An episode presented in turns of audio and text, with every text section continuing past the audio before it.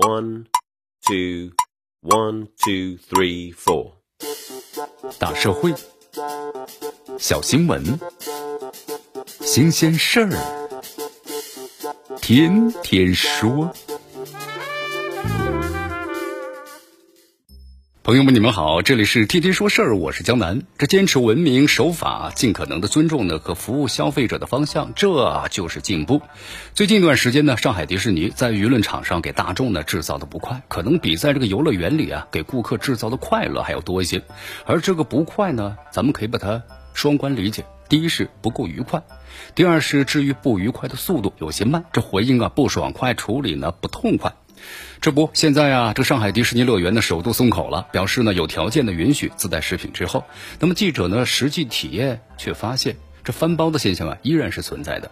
显然呢，跟这个能不能带食物、该不该翻包的问题啊要明显的多，也严重的多。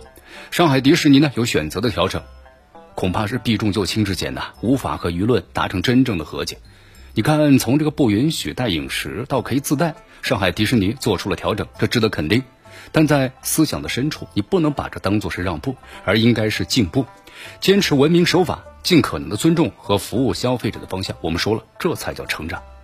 面对社会舆论给出的意见和建议，上海迪士尼呢依旧对乘客翻包，这还让人呢非常的失望。对这个主要涉嫌啊侵犯消费者权益的问题，如果不改变的话，消费者就可能无法做到彻底的平静。其实上海迪士尼呢可以学习的榜样太多太多了啊，比如说像这个巴黎的。迪士尼就规定了，禁止游客呢把酒精饮品、还有玻璃的瓶装饮料等危险品带入园区。那么团体野餐呢，需要在这个园区外的特定区域进行。一般饮食啊不做要求，更不会分包。那么相对来说，这就文明合理的多。择其善者而从之啊！这无论是对比同类还是其他的公共场所，明明能依靠设备、技术，包括科学管理来解决的问题，就不必采用呢侵犯隐私的人力检测。此前的话，上海迪士尼度假区的团队啊，曾经明确表示，将继续的探索新的方式，来进一步提升这个安检的流程，包括的服务的水准。怎么去优化这安检的流程？上海迪士尼乐园呢，还需要拿出实招啊！没有这完美的服务，也没有呢一蹴而就的整改。但如果一项错误是明显的，那么最应该做的就是立即停止。